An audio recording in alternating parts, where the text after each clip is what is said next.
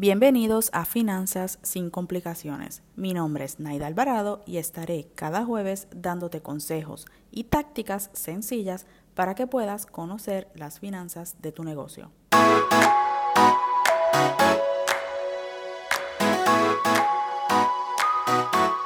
Bienvenidos a la tercera temporada de Finanzas sin complicaciones. Soy Naida Alvarado, tu host, y ayudo a negocios a administrar sus finanzas para generar más ganancias. Si eres nuevo por aquí, quiero darte la bienvenida y pedirte que veas las notas del episodio para que me sigas en mis redes y sigamos en contacto. Bienvenidos al episodio número 31. Wow, no puedo creer que ya tengamos 31 episodios de Finanzas sin complicaciones. Con sus altas y bajas hemos podido grabar información para que tú la puedas utilizar en tu negocio. Quisiera saber qué piensas de los episodios que has escuchado. Si puedes dejarme un comentario compartiendo tu experiencia será de mucha ayuda para mejorar el contenido que traemos aquí todos los jueves.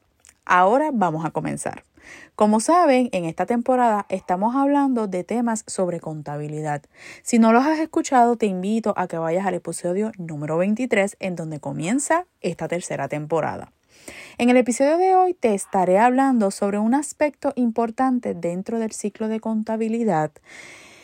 En el episodio pasado te definí lo que es el ciclo de contabilidad que son los pasos que se deben hacer para poder construir los estados financieros, que son los reportes contables que todo negocio necesita. Esos pasos no son otra cosa que el registro de las transacciones en el sistema de contabilidad en cada una de las categorías para un periodo determinado. Y te expliqué que las categorías son las cuentas o la clasificación que se le da en la contabilidad. En el episodio de hoy te hablaré sobre las cuentas por pagar. Con lo que te expliqué en el episodio pasado, las cuentas por cobrar y lo que aprenderás en este episodio, podrás proyectar el efectivo que tu negocio necesita y ver la necesidad o excedente de cash que tienes. Las cuentas por pagar son la sumatoria de todas las facturas que tú tienes que pagar a tus suplidores, tanto en negocios de productos como en servicio. Tenemos suplidores que nos dan servicios o venden productos, así que la contabilidad, para tú saber cuánto dinero debes, tienes lo que se conoce como las cuentas por pagar. Estas cantidades que verás en esa cuenta, las categorías que te mencioné anteriormente, que se llaman cuentas por, por pagar, serán las facturas que aún no has pagado. Veamos un ejemplo.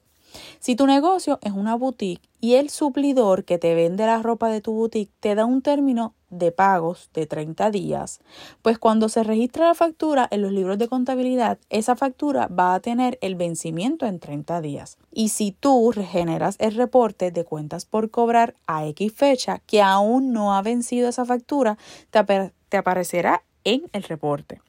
Las facturas que no te van a, aparecer en ese reporte son las que tienes que pagar por adelantado o tienes que pagar al momento en que te dan el servicio o te venden el producto. El reporte de cuentas por pagar es bien importante que tu contable o si tú eres el que lleva la contabilidad lo mantenga actualizado porque es lo que te va a dejar saber cuánto dinero tienes comprometido en pagos a tus suplidores. Otro aspecto bien importante para que este reporte te sirva son los términos de pago. Con todos tus suplidores tienes que establecer términos de pago para que tú sepas cuándo tienes que pagarle. Si no lo haces, vas a tener un sendo revolú cuando tengas que pagar las facturas, porque no vas a saber cuándo es que tienes que pagarle. Y tampoco vas a maximizar el efectivo en tu negocio. También el tener términos de pago te ayuda a proyectar el efectivo de tu negocio. Si tú tienes definido el término en que tú tienes que pagar las facturas, puedes realizar una gestión del efectivo más acertada y en pro a tu negocio. Claro, sin dejar de cumplir con las obligaciones que tienes con los suplidores. Espero que esta información te ayude a poder tomar decisiones en tu negocio. Gracias por escuchar este episodio. Mi nombre es Naida Alvarado y te espero por mi cuenta de Instagram como On Finance. Quisiera saber que este episodio fue de ayuda. Déjame tus estrellitas en Apple Podcast y suscríbete para que No te pierdas los episodios semanales. Te espero el próximo jueves. Hasta la próxima.